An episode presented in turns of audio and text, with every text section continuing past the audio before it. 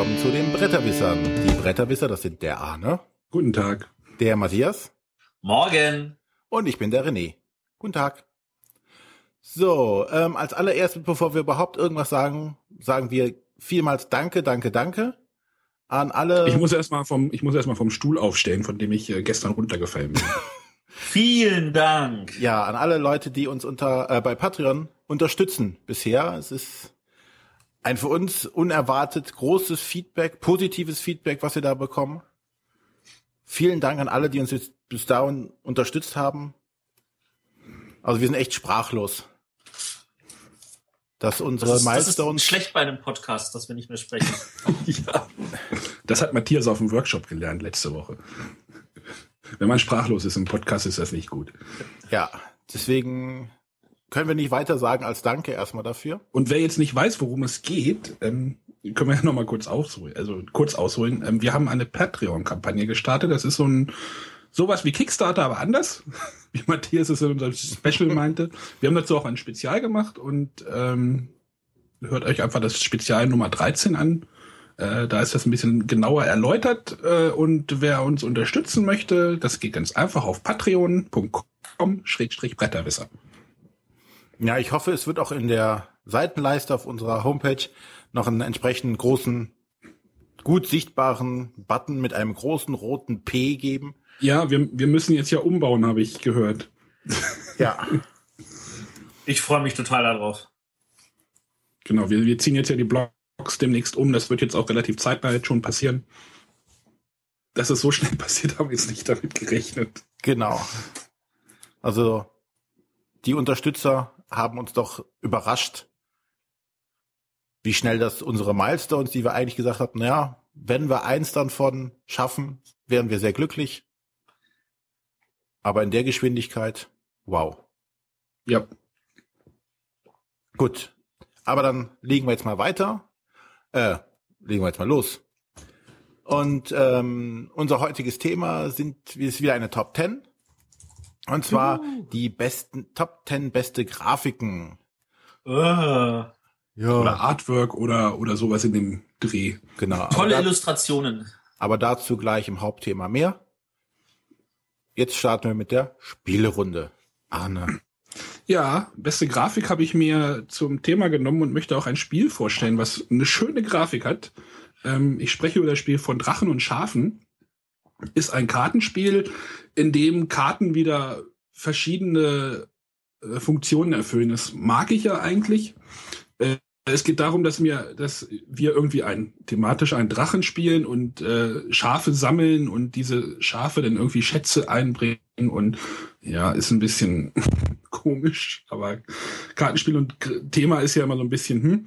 Also ihr habt eine Hand, ihr habt einen Handkarten auf der Hand. Ähm, diese Handkarten, äh, diese Karten zeigen auf der Vorderseite Schätze, Schätze, Höhlen und ein paar Sonderaktionen und auf der Rückseite farbige Schafe. Ähm, und wenn ihr dran seid, dann nehmt ihr euch eine pro Spieleranzahl passende Anzahl von Schafen von einer Weide, die offen ausliegen. Also ist auf dem Tisch liegen irgendwie vier oder fünf Schafe aus. Die Farbe sieht man ja und dann darf man sich eine bestimmte Anzahl nehmen und während seines Spielzuges darf man einen Schatz spielen äh, und eine Aktion oder was? Eine Aktion jetzt ähm, einen Schatz oder eine Höhle auslegen oder eine Aktion und eine Aktionskarte spielen. Also ähm, es geht halt darum, Schätze in Sets zu sammeln, verschiedene, die halt verschiedene Farben haben. Also die Schafsrückseite gibt halt auch an, welche Farbe dieser Schatz hat. und dann geht es darum, möglichst viele von einem Set zu bekommen. Auf diesen ähm, Schätzen steht immer eine Farbanzahl drauf, die man halt ablegen muss. Und wenn halt irgendwie, keine Ahnung, eine Krone irgendwie hat dann irgendwie, man muss dann drei blaue Karten, also drei blaue Schafe irgendwie ablegen und dann legt man halt drei blaue Fahr äh, Karten von seiner Hand ab und darf diesen Schatz halt auslegen. Äh, irgendwoher kenne ich diesen Mechanismus, aber und dann, und dann kann man halt noch eine Aktionskarte spielen, da kann man dann irgendwie Leute beklauen mit dem Dieb oder äh, nochmal eine Karte nachziehen oder einen Drachen, ah nee, den Drachen behält man auf der Hand oder Gegner angreifen und so weiter. Ähm, diese Höhlen sind da zum Beispiel dazu da, äh, in diesen Höhlen Schätzen zu sammeln. Wenn man also man baut halt sich so eine Reihe von gleichfarbigen Schätzen auf und kann die dann in diese Höhle packen und dann zählen die dann nochmal mehr Punkte. Ähm, das Spiel hat eine schöne Grafik. Äh, ich fand es aber ein bisschen. Hm, bin nicht so ganz warm geworden damit. Es ist wirklich sehr gleichförmig und Spannung kam irgendwie bei uns nicht auf. Aber dafür sieht schön aus. Aber ja. Noch jemand irgendeine Frage? Ich, Ja, heute, ich möchte es warum- heute kurz halten. Warum sind unter den Schafen Schätze? Haben die die gefressen? Es sind Schafe. Hast du nie schon das Schaf gesehen? Doch.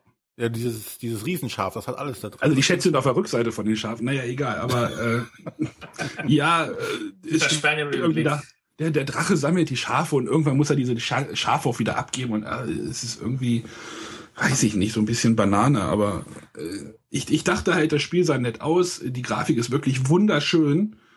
Äh, das Spiel trägt es leider nicht so ganz meines Empfindens. Hat dir also nicht gefallen. Nee, es hat mir nicht gefallen.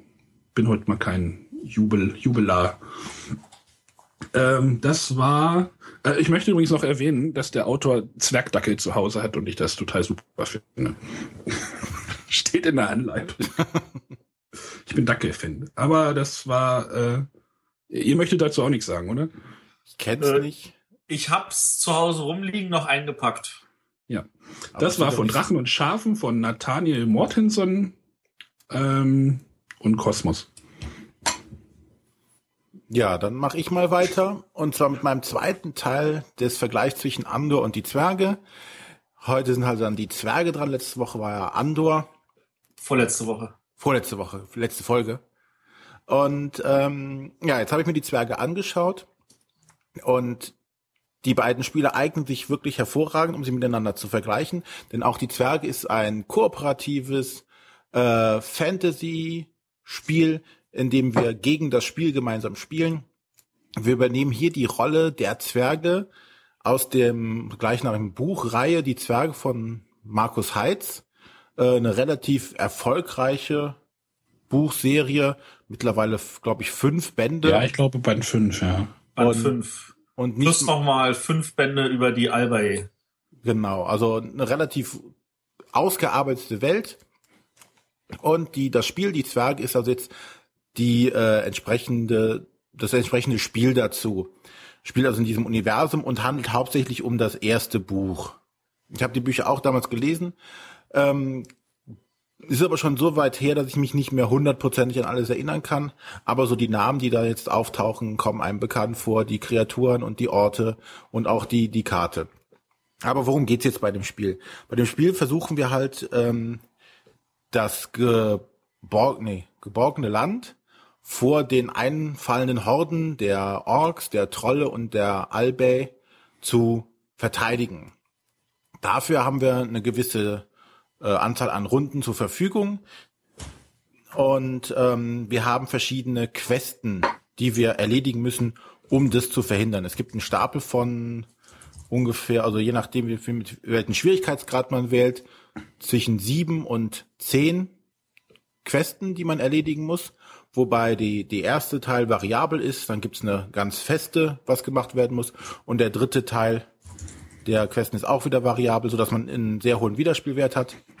Also man muss durch diese ganzen Questen durch und einen der letzten hat irgendeine bestimmte Bedingung, die halt auf dem Spielplan erfüllt sein muss, damit man sie dann ausführen kann. Und ähm, man reist also auf dieser Landkarte auch von den, zu den verschiedenen Orten. Das ist so ein Hexfeld, auf dem man sich dann mit seinen Zwergen bewegen kann. Man muss dort gegen diese ähm, Kreaturen kämpfen.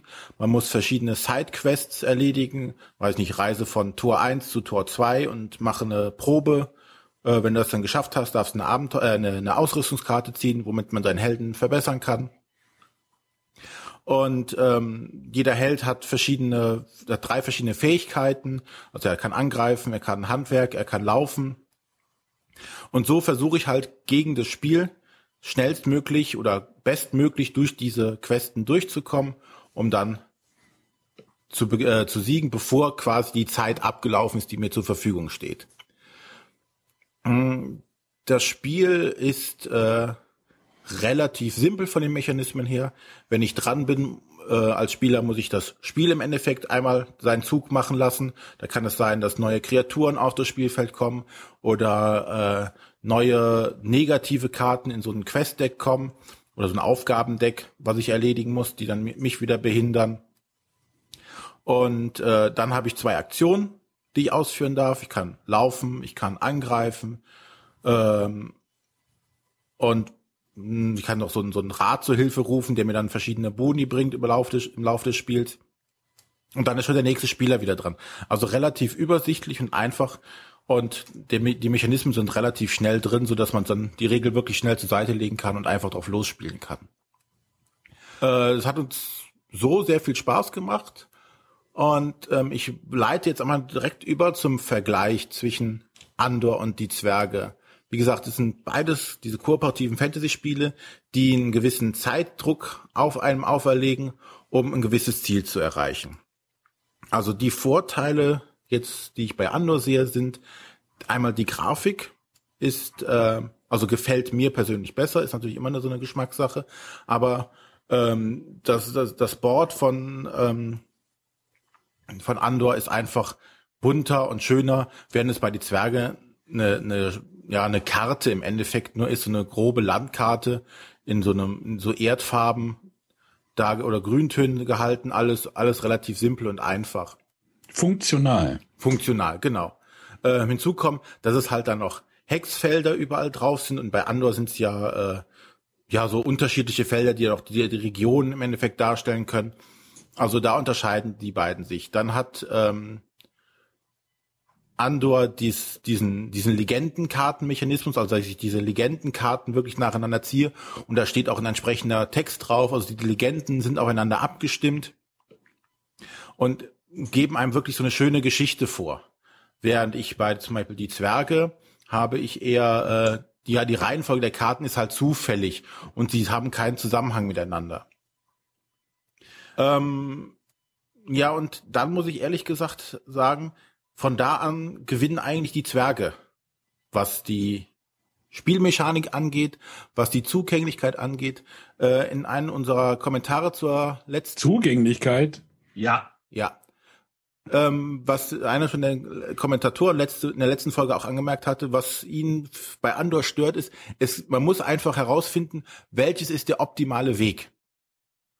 Ähm, und das ist bei die Zwerge nicht so. Da gibt es nicht den optimalen Weg. Bei Andor ist es tatsächlich so, die meisten Monster starten auf denselben Positionen. Es ist selten, dass es da durch Zufallselemente gibt.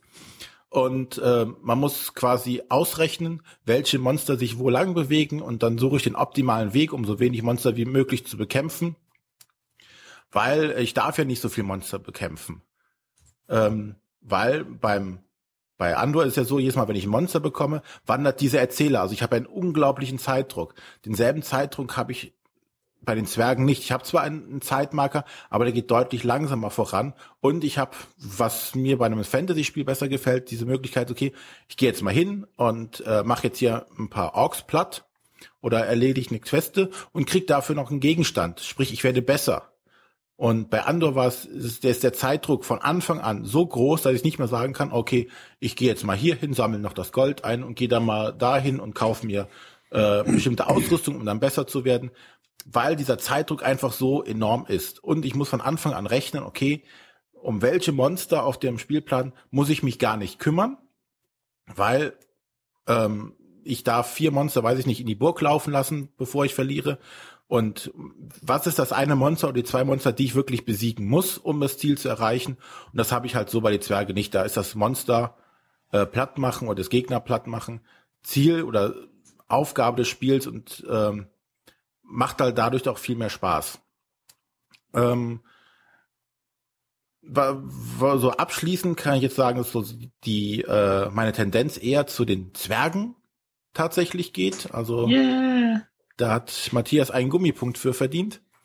Ähm, aber ähm, wie so immer würde ich jetzt sagen, boah, da wird mir wäre jetzt so eine prima Mischung, zum Beispiel dieses dieses Legendenkarten von Andor jetzt mit dem Zwergespiel noch kombiniert, so dass man eine ein eine durchgängige Geschichte hätte. Das würde, das fehlt mir bei den Zwergen noch so, um es dann wirklich noch zur die Krone aufzusetzen. Aber hat es jetzt mal nicht, aber es ist trotzdem dadurch ein sehr gutes Spiel.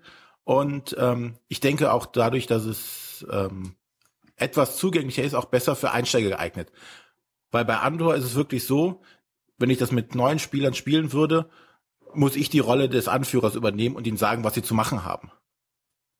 Ja, bei, bei den Zwergen kann man ihnen die Richtung vorgeben und sagen, okay, du kümmerst dich vielleicht um das und das, aber bei anderen ist es wirklich so, du musst von Anfang an rechnen und kalkulieren, wie komme ich dahin? Ich muss den besten, den optimalsten Zug machen. Ich darf keine, im Endeffekt Zeit, keine Stunde oder sowas verstreichen lassen, die ungenutzt ist, weil das schadet mir im Laufe des Spiels einfach. Von daher haben die Zwerge in diesem Vergleich gewonnen. Ich kann es nachvollziehen. 100 Prozent. Wobei Andor jetzt kein schlechtes Spiel ist. Es geht wirklich um den Vergleich der beiden Spiele und da hat bei mir die Zwerge einfach besser abgeschnitten jetzt. Ähm, Andor ist halt wirklich kniffliger und ähm, es gibt ja anscheinend auch genügend Leute, die es mögen, so wie es ist. Ja. Ich mag es ja auch so, aber im Vergleich, wenn ich jetzt gefragt werde, was würde ich jetzt lieber spielen, würde ich mir erstmal sagen, ich würde erstmal die Zwerge bevorzugen, bevor ich Andor dann spiele. Was du jetzt noch nicht so ganz erwähnt hattest, ist natürlich die Tatsache, dass die Zwerge auch ähm, skalierbarer ist. Ja. Also du, du kannst bei Andor, da hast du halt den einen Schwierigkeitsgrad und mit dem musst du effektiv leben. Und bei, bei Zwerge kannst du selber bestimmen, wie schwer möchte ich es machen. Jetzt haben wir irgendwo den Dreh raus, jetzt wird es vielleicht zu leicht, lass es uns eine Nummer schwerer machen. Ja. Ähm, aber was noch ist, die Zwerge dauert länger eine Partie. Inklusive Auf- und Abbau von Andor? Nein. Aber die Partie an sich da, dauert dann äh, schon länger, weil du bei Andor auch, was natürlich auch nicht so schön ist, schneller erkennen kannst, okay, wir haben keine Wir haben Chance verloren. mehr. Ja, lass uns nochmal starten. Das stimmt. Du da hast du recht. So, so Mitte des Spiels, wenn dann die und die Bedingungen nicht erreicht sind, weißt du, okay, hör, lass uns aufhören und nochmal neu starten. Das bringt jetzt hier nichts mehr. Das hast, also das hatten wir jetzt bei den Zwergen nicht. Kann bestimmt auch der Fall sein, aber das kann wahrscheinlich erst eh ganz gegen Ende auftreten, dass diese Konstellation so ist, dass man sagt, okay, wir müssen aufgeben oder es macht keinen Sinn weiterzumachen. Gut, das war jetzt der Vergleich zwischen die Zwerge und die Legenden von Andor. Wir werden nie wieder über diese beiden Spiele reden. Äh, bin ich jetzt auch nicht so sicher. Ich habe ja noch die Erweiterung hier, die Reise im Norden von Andor, die Ja, Es gibt doch von Zwerge auch eine Erweiterung. Nächste Folge hört ihr dann. ja, das ist aber, das sind kleine Erweiterungen. Also bei Zwerge sind das Was? wirklich Reise so, in den Norden ist eine kleine Erweiterung. Ja, bei Zwerge, bei Zwerge Ach ist so, wirklich nur, hier hast du einmal neun Karten, hier hast du einmal 15 Karten Ah. und die neue sind auch irgendwie nur acht neue Karten. Kommt da, so. kommt da nicht eine große? Nee. Was kommt, ist äh, ein eigenständig spielbares Zwerge-Zwei-Personen-Spiel, Ja, kommt wo von halt Andor, für das von Andor große auch. Spiel halt ein paar Extra-Karten drin sind. Von Andor doch auch. Nee, Reise in den Norden ist eine große Erweiterung. Nein, aber es gibt ein, es kommt noch ein Zwei-Personen-Spiel, zwei Karten, Zwei-Personen-Spiel von Andor. Echt? Ja. Aber bei Andor, bei der Reise in den Norden äh, haben sie doch die Variabilität ein bisschen verbessert, oder? Also ich keine Ahnung. Äh, Ich habe noch nicht gespielt, ich werde darüber berichten. Wenn du fünf, alle 15 Legenden bei Andor durch hast. Genau, wenn wir durch Andor komplett durch sind. 2008. Du meinst, wenn du, wenn du tatsächlich mal bis unendlich gezählt hast? Zweimal. Zweimal, genau. Matthias hat auch noch was. Auch, auch noch was Spannendes. Ja, Kooperatives. dann bin ich ja dran hier. Äh, genau, ich habe auch was Kooperatives. Ähm, habe lange überlegt, welches Spiel ich heute vorstelle. Ich habe mich dann aufgrund meiner Kollegen dafür entschieden, ähm, Pandemie im Labor, die neue ich hab Erweiterung. Das gesagt, aber egal. Ja. Mich wird ja sowieso nicht mehr gehört hier. Äh, äh, hörst du das auch, René? Da, da murmelt irgendwas im Hintergrund. Skype hat bei mir manchmal komische Aussetzer. Ach so. Ja, wir müssen weg von Skype, ich sehe es ein. Ähm, genau, ich wollte über Pandemie im Labor reden, die neue Erweiterung. Äh, wir wisst, wir haben ja Pandemie schon mal vorgestellt, ist ja auch ein hammergutes kooperatives Spiel und äh, unbestreitbarerweise auch äh, dafür zuständig, dass es heutzutage so viele kooperative Spiele gibt, dank seines Erfolgs im Jahre 2008, 2009. Äh, verdienten Erfolg. Und Immer nun ist es so, dass äh, das alte Pandemie, das äh, im Regal steht, natürlich mit der neuen Erweiterung leider nicht kompatibel ist. Äh, von da aus gesehen musste ich mir halt ein neues Pandemie besorgen und äh, hab mal dann das im Labor äh, auf den Tisch gepackt. beziehungsweise es war so, ich hatte das im Labor zu Hause rumstehen und äh, der Rest meiner Gruppe hat gesagt, wo ist das neue Grundspiel, damit wir das spielen können. Er hatte und Pandemie im Labor rumstehen. ja, ich weiß.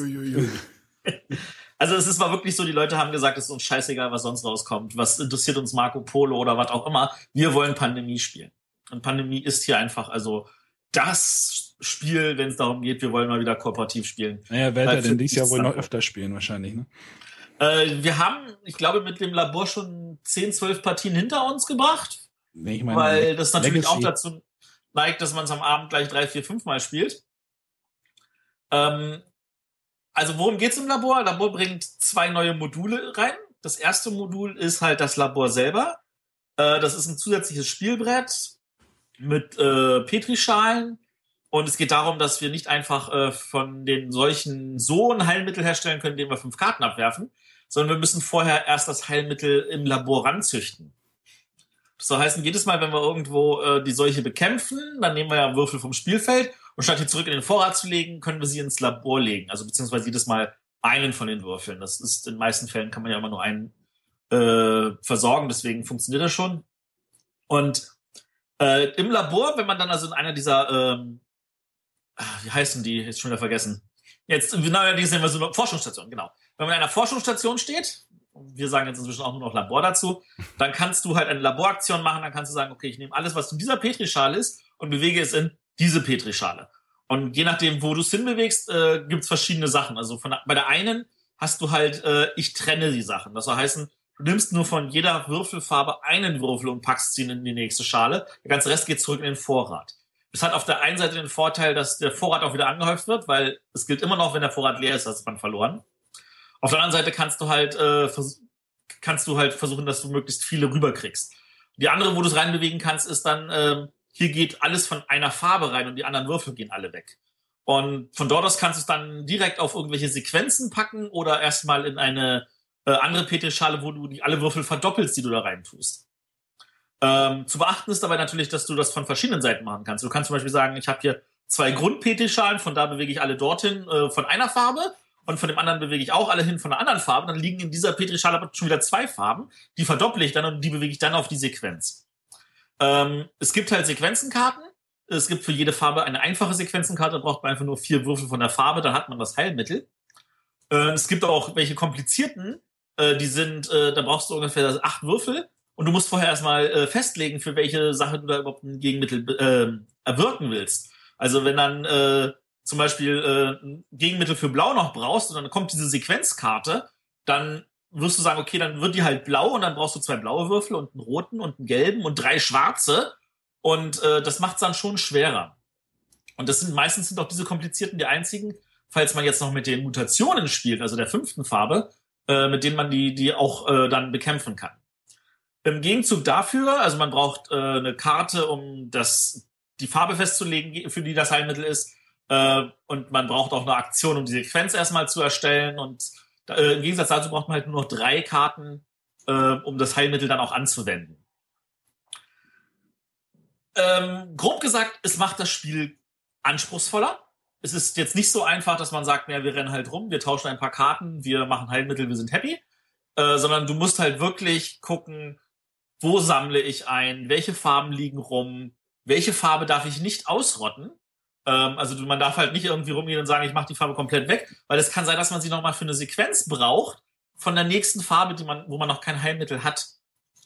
Äh, das, also, ja, unsere, unsere Gewinnhäufigkeit, ich glaube, wir haben bis jetzt zweimal haben wir es geschafft, so meistens im letzten Zug.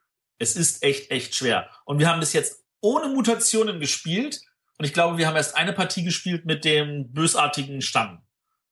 Also da, also da noch die erste Erweiterung mit reinzunehmen, das hat dann schon wirklich äh, hohen Aufforderungswert, äh, zu sagen, ich bin äh, masochistisch veranlagt. Ist es denn äh, Pflichterweiterung in deinen Augen? Weil zum Beispiel die erste Erweiterung würde ich bei Pandemie als Pflichterweiterung sehen.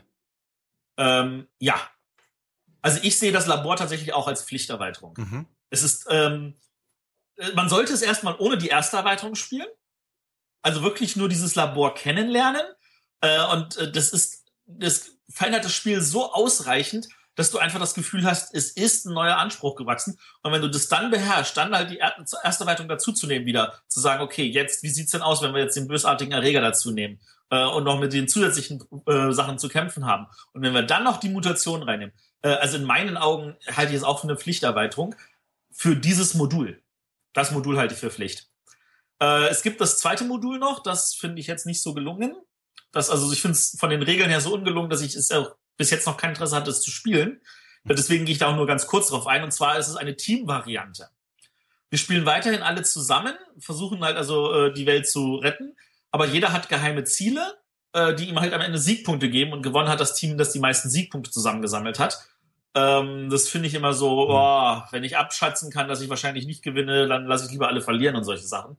Ja. Äh, bin ich also nicht von überzeugt. Also die Idee im Team zu spielen finde ich ja immer super und das funktioniert zum Beispiel bei Zug um Zug, wenn man das Asienbrett nimmt. Aber bei Pandemie, na, hm, muss nicht sein. Ja, vor allem, weil man da ja gar nicht gegeneinander spielen kann, so gesehen ist. Das Gegeneinander macht irgendwie da wenig Sinn. Genau, das macht wenig Sinn. Auch, auch thematisch dann schon nicht, ne? Also. Ähm, was man noch beachten muss, für Leute, die nur die alte Pandemie-Ausgabe kennen, die Charaktere wurden überarbeitet. Also äh, der Arzt wurde geschwächt als Sanitäter, äh, es wurden ein paar Rollen ausgetauscht, wel äh, welche in welchem Set sind. Ähm, das fällt einem alles weniger auf, wenn man einfach alle drei Sets zusammenmischt. Aber es ist uns schon aufgefallen, also wenn man jetzt zum Beispiel nur das Grundspiel nimmt, dass dann auf einmal der eine Charakter fehlt, dafür jemand anders dazugekommen ist. Ähm, und ich habe das Gefühl, dieses Update hat den Charakteren gut getan. Mhm. Also ich würde grundsätzlich auch das neue Grundset nochmal empfehlen, äh, weil es wirkt halt wirklich überarbeitet. Nicht nur vom Material, sondern auch wirklich von solchen anderen Feintuning-Geschichten. Genau, das war Pandemie im Labor vom Tom Lehmann, der ja nun wirklich ein super Freund ist von Matt Leacock, weil das Pandemie ist ja von Matt Leacock. Ähm, die, der, der, der Tom Lehmann scheint wirklich die ganzen Ideen für die Erweiterung zu liefern. Die beiden haben auf jeden Fall zusammen sehr viel Spaß damit gehabt. Äh, von mir gibt's dafür halt einen dicken Daumen hoch, volle Empfehlung. Äh, erschienen bei Siemen im Vertrieb von Asmodee. Äh, Grafik habe ich jetzt nicht auf dem Schirm. Sehr schön. So, dann kommen wir ohne Umschweife zur Frage der Woche. Und da hat der Holger uns gefragt, wie groß sind eure Spielsammlungen und seid ihr Sammler und behaltet eure Spiele oder verkauft, vertauscht ihr die nicht so häufig gespielten Spiele auch wieder? Fangen wir beim Arne an. Ich glaube, da wissen wir eigentlich, was er ist. Ja. also ich habe irgendwann bei vor der Fragesendung mal grob, grob durchgeschlagen, äh, überschlagen. Es sind so, es ist auf jeden Fall noch zweistellig also glaube ich, in knapp unter 100 Spiele, die ich jetzt hier zu Hause habe, groß und klein, äh, hin und her. Äh, ich habe beschränkten Platz und ich sortiere halt auch gerne aus. Macht mir Spaß. Äh, was mir nicht gefällt, sehe ich keinen Sinn, dass ich das behalte. Oder wenn ich ein Spiel äh, toll finde, ist aber genau weiß, dass ich es wahrscheinlich nie wieder mit irgendjemandem hier spielen werde. Schrägstrich, äh, ich meine da Netrunner zum Beispiel. Mag ich das Spiel, aber es wird nie jemand mit mir spielen und ich habe auch keine Lust auf Turniere oder sonst was und äh, deswegen äh, durften einige Spiele auch schon wieder gehen bei mir. Oh, endlich mal schön kurz und knapp. Ja. Gut. Dann mal, ja, warte, warte, warte, Wie groß ist denn die aktuelle Sammlung? Bitte? Wie groß ist denn der aktuelle Bestand? Ja, habe ich doch gesagt. Ah, das ist zugehört. Ja, es ist so kurzer Aussetzer hier ja, also unter, Vögelchen. Knapp, knapp unter. Die Vögel. Oder 100. 100, gut. Ja, da kann ich ein bisschen drüber. Ich habe um die 200. Wobei ich auch zu den Leuten gehöre, die sich schwer von Sachen trennen können. Also nur wirklich von Sachen, wo ich weiß, die mag ich überhaupt nicht. Oder passen nicht zu mir. Die auch, leider kann ich mich dann von Spielen, wo ich weiß, ich werde sie wahrscheinlich nicht spielen, auch nur ganz schwer trennen. Von daher wächst hier doch der Bestand kontinuierlich an zum Missfallen mancher Leute, die ja mit mir zusammen wohnen müssen. Also, also ich habe soll damit leben. Ich habe ja. aber le letztens auch darüber nachgedacht, ach, hier könnte man doch noch mal ein Regal stellen. Nein, wir haben jetzt also jetzt auch schon wieder neue Regale gekauft und die dann bestückt. Aber irgendwann gibt es einfach ein Platzproblem, wo dann auch wieder Sachen weichen müssen. So, also, der Matthias hat ja gar keine Spiele zu Hause. Der leitet sich ja immer in der Bücherei aus. Also wenn der, wenn der eine 100 sagt, dann 200, dann bin ich genau dazwischen irgendwo. So mit äh, 150 mal 10. ja, genau. Ähm, ich, das Problem, das ich habe, ist, ich bin halt auch kein Sammler. Also wenn ich sage, nein, ist nicht. Nö, bist kein Sammler. Nö, nein, nein, bei mir sammelt es sich einfach nur an. Ach so, es sammelt sich an. äh, ich bin da äh, auch äh, rigoros, dass ich sage, das Spiel, das werde ich nie wieder auf den Tisch bringen, raus damit. Äh, Problem ist, raus damit hieß bis jetzt äh, in den Umzugskarton und in den Keller. Und der Keller ist bei uns halt doppelt so groß wie die eigentliche Wohnung. Aber, äh, aber das ist so, äh, also eigentlich, eigentlich bin ich der Meinung, äh, was nicht gespielt wird, sollte weg. Und da sind wir auch inzwischen ein bisschen rigoroser, weil in der Vergangenheit haben wir einfach gesagt, na, dann ziehen wir halt um in eine größere Wohnung und inzwischen haben wir keinen Bock mehr umzuziehen. Wird es in Berlin auch recht teuer im Moment. genau, das kommt nämlich noch hinzu. Ähm, also wir würden eigentlich in dieser Wohnung gerne bleiben und wir würden dann lieber die Spielesammlung verkleinern. Und da bin ich ehrlich gesagt auch momentan aktiv dabei, ähm, dass ich also sage, hier, das kommt raus und das kommt raus und das kommt raus und äh, einfach meine Kiste aus dem Keller holen und äh, weg damit. Äh, da müssen wir vielleicht einfach nochmal äh, einen Zahn zulegen, damit das auch wirklich runtergeht. Aber ich glaube, selbst wenn ich damit durch bin, werden immer noch rund 500, 600 Spiele hier rumliegen bleiben, von denen ich mich wahrscheinlich nicht trennen kann. Das ja. ist halt so an der Stelle. Wobei, also, wie gesagt, also ich würde wahrscheinlich viele Sachen schneller verkaufen, wenn ich die Zeit dafür einfach investieren würde, die ich lieber in andere Sachen investiere, die es mir dann wieder ermöglichen, bloß neue Spiele zu besorgen. ja, genau.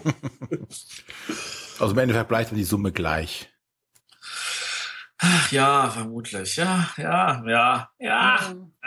Ja, aber das ist ja bei den Leuten, die so ein bisschen in der Industrie beschäftigt sind, äh, wir hatten das ja in unserem, glaube ich, allerersten Spezial. Irgendeiner hatte doch da auch irgendwie 2000 zu Hause. Ja, der Christian. Ja, genau. Aber der Christian, der ist ja auch ehrlich, der sagt, naja, ein paar von den Spielen sind halt noch verpackt. Einige, weil äh, man kommt ja nicht dazu, das auch alles zu spielen. Und das ist ja dann in Ordnung. Aber der Christian, der ist auch, der, der sagt auch, er ist Sammler, er kann damit leben. Ja, braucht ein großes Haus, ne? Ja, man, ja, also wenn ich das Geld hätte, mir ein schönes großes Haus hinzustellen, aber ja, wobei, nee, eigentlich auch nicht. Ich müsste noch ein bisschen ausbauen, das ist ja in Planung, aber da hätte ich dann noch mal ein bisschen mehr Platz. Gut. Bevor Trotzdem sortiere ich gerne aus. Es klingt hart und manche Leute verstehen es halt einfach irgendwie nicht, aber ich mache es halt ganz gerne. Aber an dieser Stelle ist Woche ausartet. nee, nee, nee, an dieser Stelle fällt mir noch der Christian ein, der, der, der äh, Eigentümer von unknowns.de. Weil der ist ja auch einer, der sagt, raus damit und zum Teil der verkauft die Spiele auch wieder, bevor sie nur ausgepackt hat. Ja, nee, nee, nee. Das ist Gut, Hauptthema. So, Hauptthema. Genau. Und zwar haben wir wieder die eine Top 10 zusammengestellt. Wir haben ja wieder eine runde Folge. Und diesmal geht es um die besten Grafiken. So, wie immer stellen wir jetzt nicht einfach die Spiele vor, sondern wir sagen auch warum. Ach, ich dachte, wir machen das jetzt in fünf Minuten. Ja, also Top 3 von Arne. genau. Warum? Warum überhaupt? Arne. Warum? Was? Warum? Warum Top 10? Weil wir es immer machen bei, bei Null. ähm, haben wir schon immer so gemacht. Ja, ah, ja so auf jeden Fall haben wir gemerkt, wir haben gemerkt, dass diese Top 10 Listen eigentlich relativ beliebt sind, auch in den Abrufzahlen und äh, Top 10 ist ja immer irgendwie ein heißes Thema und wir haben, machen es halt ein bisschen anders und machen die, machen die, versuchen die halt regelmäßig zu irgendeinem speziellen Thema, also zu irgendeinem Thema.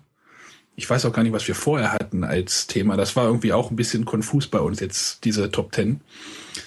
Ähm, ja, auch um nochmal um unsere Geschmäcker und unsere Ansichten auf das gewählte Thema so ein bisschen. Wir werden nämlich nachher äh, sehen, dass wir diese Grafik unterschiedlich auch bewerten. Ähm, René hat andere Spiele. Also wir hatten, das war jetzt eine Top 10, wo wir, wir schreiben halt immer unsere, keine Ahnung, fünf Titel auf und wir hatten, glaube ich, nicht eine Überschneidung in den gewählten. Das ja. war irgendwie sehr merkwürdig. Wir mussten auch gar nicht diskutieren, wer irgendwie, ob einer noch verstreicht oder hochzieht oder das war eigentlich relativ fix alles. Ja, und trotzdem haben wir es geschafft, eine gemeinsame Top-Nominierung zu machen, indem wir uns auf einem, ein Spiel geeinigt haben was wir gestern noch nicht glauben wollten. Ja. Dass wir das schaffen. Ja, wir ja. mussten ja. Ja, das ist, das hilft immer auch so ein bisschen, ja, so ein bisschen den Blick nochmal so. Also wir, wir einigen uns jetzt wirklich auf eine, auf eine Null. Wir nennen sie halt die Null. Ähm, und das muss immer auch so ein bisschen Kompromiss sein und das muss halt uns allen, wir können, müssen mit alle leben können. Das ist immer sehr spannend, dieser, dieser Prozess. Ja, gut. Ähm, wie sind wir jetzt da rangegangen? Also wir gehen jetzt um, es geht um die beste Grafik und nicht um den besten Grafiker. Also wir wollen jetzt nicht eine Person hervorheben, sondern ein Spiel. Und äh, dabei ist halt wichtig, dass auch nicht nur die äußere Verpackung, also die Schachtel zählt, sondern auch der Inhalt und die restlichen Spiele Grafiken. Wobei es auch wirklich auf die Grafiken ankommt und nicht auf Miniaturen an der Stelle. Also die haben wir jetzt nicht mit berücksichtigt. Das Pappmaterial, was jetzt gezeichnet ist, aus Grafiken besteht, natürlich schon. Das fließt natürlich schon mit ein, aber halt keine Figuren, Miniaturen oder sonstiges. Ähm, ja. Es ist, glaube ich, jetzt auch kein Spiel dabei, was irgendwie Grütze ist. Genau, naja, es sollte über eins könnte man über eins könnte man diskutieren, aber ähm, ja, also ist es schon so, dass man natürlich auch Spiele, die einem gefallen, dass man da eher auch die Grafik zu schätzen weiß. Ja, sicher. Deswegen also war es jetzt auch schwierig, wobei äh, ich jetzt unten bei Honorable Mentions habe ich noch ein Spiel dazu geschrieben, das jetzt nicht so mein Fall ist, ähm, das aber definitiv geniale Grafik hat. Also deswegen aber unter unten. Welches? Honorable Mention. Welches denn? Da kommt mit dem A. Das mit dem, ah ja. Das gefällt dir nicht? Ja, das war nicht so ganz mein Fall. Aber, also ist jetzt nicht unbedingt ein schlechtes Spiel oder so, aber hat mich nicht umgehauen.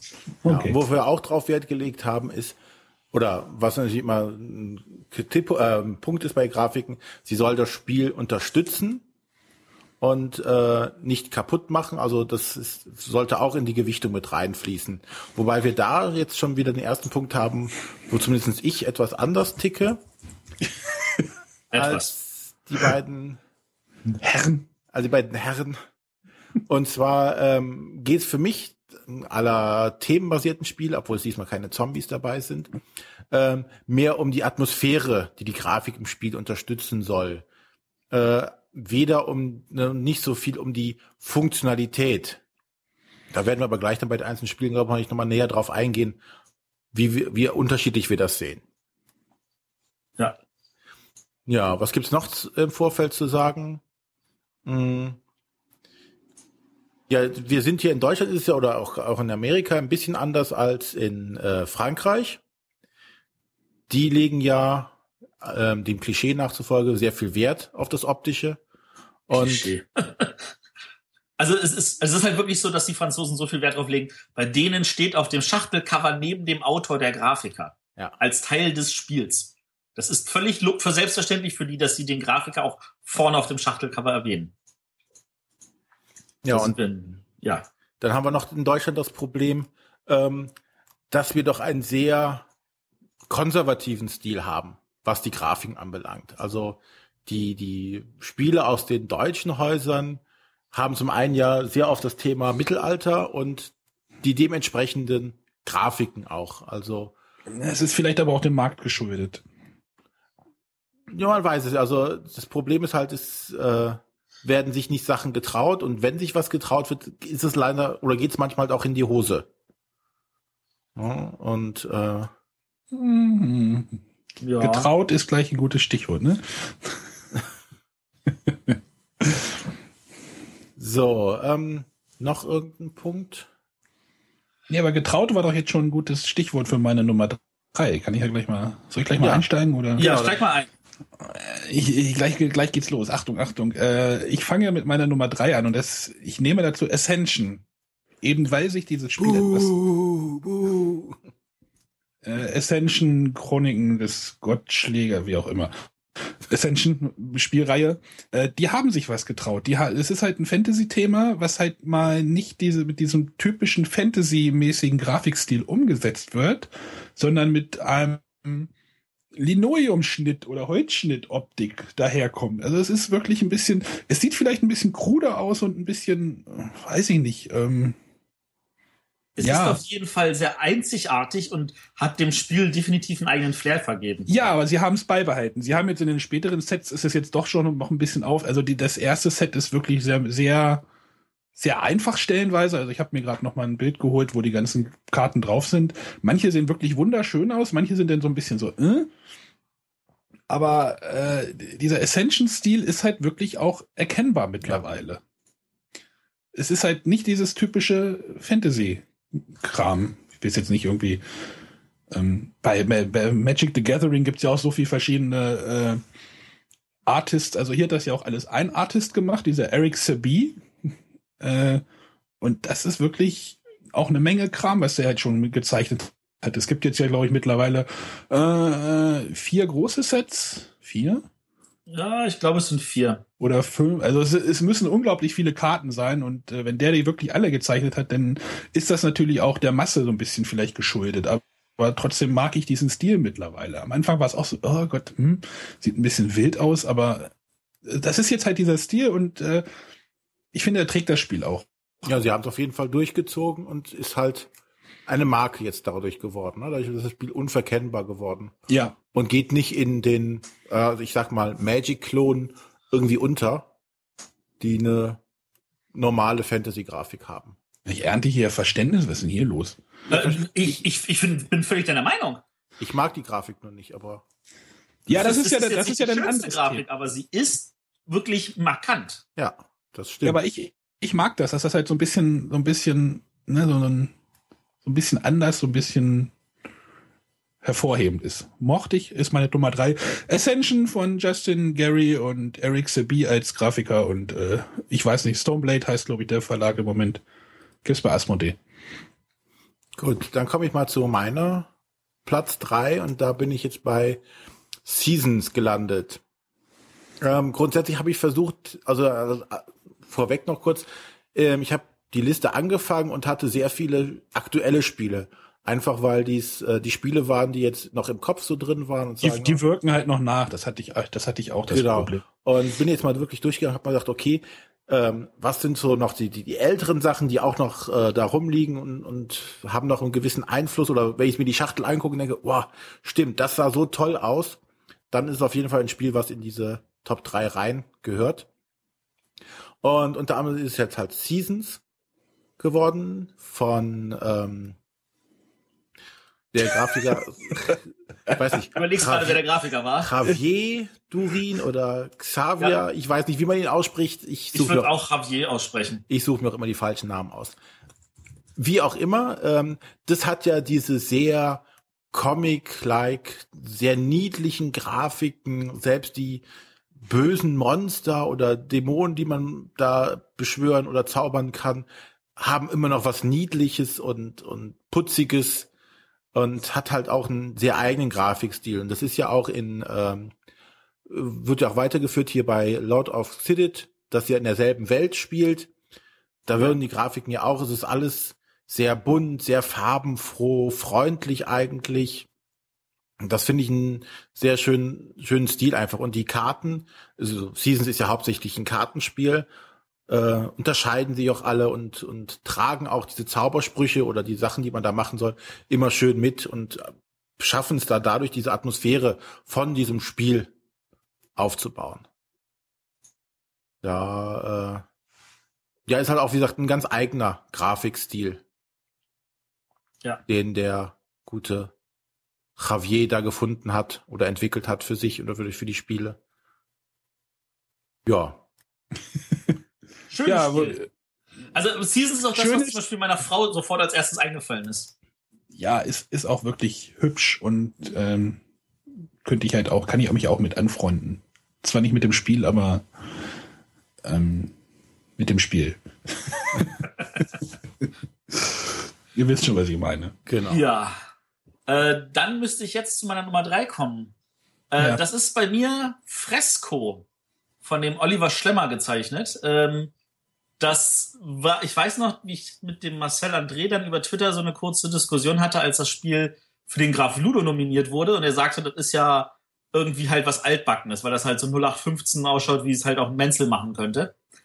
Aber ich finde, dass Fresco an der Stelle dann verdient den Graf Ludo auch gewonnen hat, weil äh, die Grafik halt wirklich das gesamte Spiel transportiert. Äh, das fängt schon darüber an, dass diese verschiedenen Phasen von dem Spiel, du musst die nicht merken, was als nächstes kommt, weil das wunderbar im Uhrzeigersinn angelegt ist. Du hast zuerst dein, äh, wann stehe ich auf? Und dann gehst du einen Tick weiter und bist auf dem Markt, einen Tick weiter, du bist beim Malen, einen Tick weiter, du bist beim Porträts, einen Tick weiter, du bist beim Farbenmischen, einen Tick weiter, du bist beim äh, Einstellen der, des, des, des Fröhlichkeitslevels. Ähm, das ist einfach wunderbar gemacht und das wird auch über die Erweiterung so fortgesetzt, dass die Sachen, die dazukommen, entsprechend auch so anliegen, dass du genau weißt, wo gehört was hin, wann wird was aktiviert. Und das unterstützt das Spiel auf einem so hohen Level, dass das Spiel einfach selber nochmal mehr gewinnt. Also dass es nicht nur ein einfaches Spiel ist, sondern dass es aufgrund der transportierten Grafik einfach noch eine Nummer besser ist. Und das ist für mich also bei Fresco in einer Form gelungen, der echt, echt Freude macht. Ja, jetzt ist hier nochmal kurz einzugeschreiten oder einzuspringen. einzuschreiten. Uh, nein, das ist jetzt wirklich so der der Unterschied, den wir haben jetzt. Ich habe guck mir gerade nochmal hier auf BGG die Bilder oder von dem Brett an und muss sagen, hm, finde ich jetzt nicht so toll. Aber wie Matthias schon sagte, für ihn ist halt wichtig, dass die Grafik diesen Spielfluss einfach so wunderbar unterstützen kann.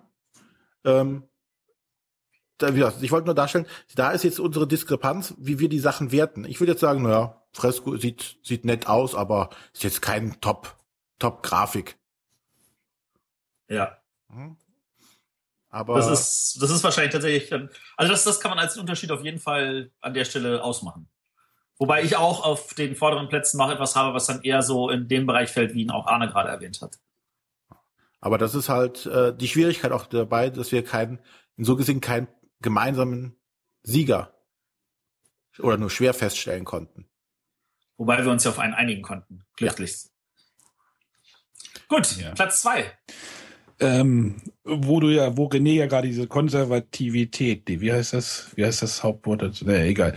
Ähm, ja, so ein bisschen bemängelte. Äh, jetzt gehe ich da aber auch hin. Also ich möchte jetzt das Spiel Brügge auf meine Nummer zwei heben. Erstmal gibt's diesen wunderschönen Wunderschönen Spielplan. Ja, man kann sagen, es ist dieser typische Michael Menzel-Stil. Also das Spiel ist von Michael, also der Autor, äh, Grafiker ist Michael Menzel, Entschuldigung. Ähm, das ist halt dieser typische Mittelalter oder Renaissance, ne? dieser, dieser Stil, den, den man halt auch sofort erkennt mittlerweile. Das ist so dieser A-Menzel, wie wir es mal auch schon mal bezeichnet haben. Das ist halt das, was man von ihm sehen will und äh, da auch unverkennbar ist. Und dann liegen halt diesem Spiel noch diese 150 Personenkarten bei. 165. 165, Entschuldigung. Die wirklich, ja, manche sind so ein bisschen getrickst, aber es sind schon wirklich viele verschiedene und die sehen einfach wunderschön aus. Die sind schön gezeichnet, äh, passen gut zu dem Spiel, zum Spielplan. Da finde ich, kommt trotz, dass es nur Karten oder nur die Karten sind, halt so die Atmosphäre rüber, weil die halt wirklich so schön gezeichnet sind und es sind wirklich eine Menge die ja bei Vienna auch noch mal von den Karten winken manchmal, also so, so halb. äh, das hat mir total gut gefallen und äh, ja, ist halt dieser, das ist so meine klassische Wahl. Die hatte ich auch so relativ am Anfang im Kopf und äh, ich halte dieses Spiel immer noch große Stücke Grafik und halt auch Spielablauf und ja.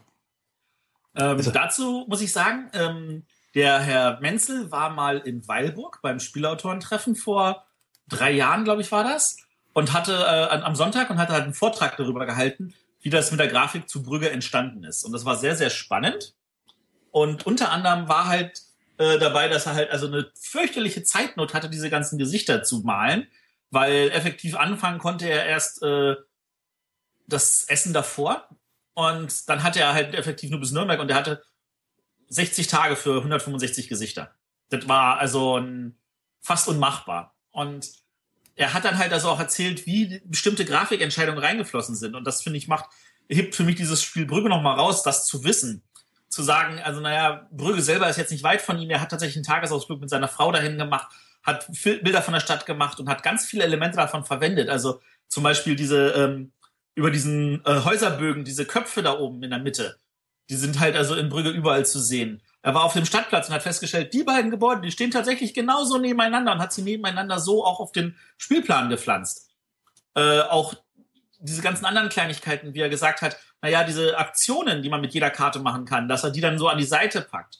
Dass dann die Überlegung war, dass wenn man die Karten verkehrt rumlegt, dass man sie querlegt statt aufrecht. Ähm, und dann, dass da, wo der Verlag gesagt hat, ja, aber so viel Platz haben wir auf dem Spieltisch nicht. All solche Kleinigkeiten, also die, da, da, da, da hab ich, hat man auch wieder gemerkt, wie viel äh, ein Grafiker tatsächlich zu einem guten Spiel auch nochmal hinzutragen kann, unabhängig davon, dass es schön ausschaut, sondern wo auch Entscheidungen dabei sind, die, die helfen zu verstehen, warum bestimmte Sachen so sind oder so sind und die dann den Spielfluss auch, wie gesagt, unterstützen. Äh, und Brügge ist ja nun relativ einfach auch vom Spielfluss auch zu sehen, wo auch tatsächlich nur ein kleines Spielbrett dabei ist. Ja. Ähm, und das, das hebt für mich Brügge unter den ganzen Michael Menzel-Grafiken nochmal ein Stück hervor. Auch wenn es nicht meine Lieblingsgrafik von ihm ist. Die kann ich jetzt mal kurz erwähnen, weil es nicht in die Top 3 geschafft hat. Meine Lieblingsgrafik hat auch ein Graf Ludo gewonnen, ist Eselsbrücke.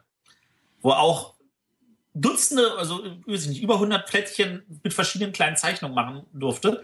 Und die halt wirklich einfach mal ein ganz anderer Stil sind. Und wenn man drauf guckt, sagt man sich, das ist ein Menzel? Ja, das habe ich mir auch gerade gedacht. Aber das ist wirklich, wirklich toll und so ein wunderschönes Spiel. Das ist so die andere Seite. Genau.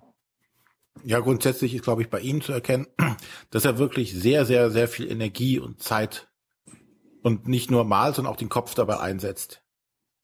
Ja. Ja, da spricht dann wahrscheinlich auch einfach die Erfahrung und das Können so, ne?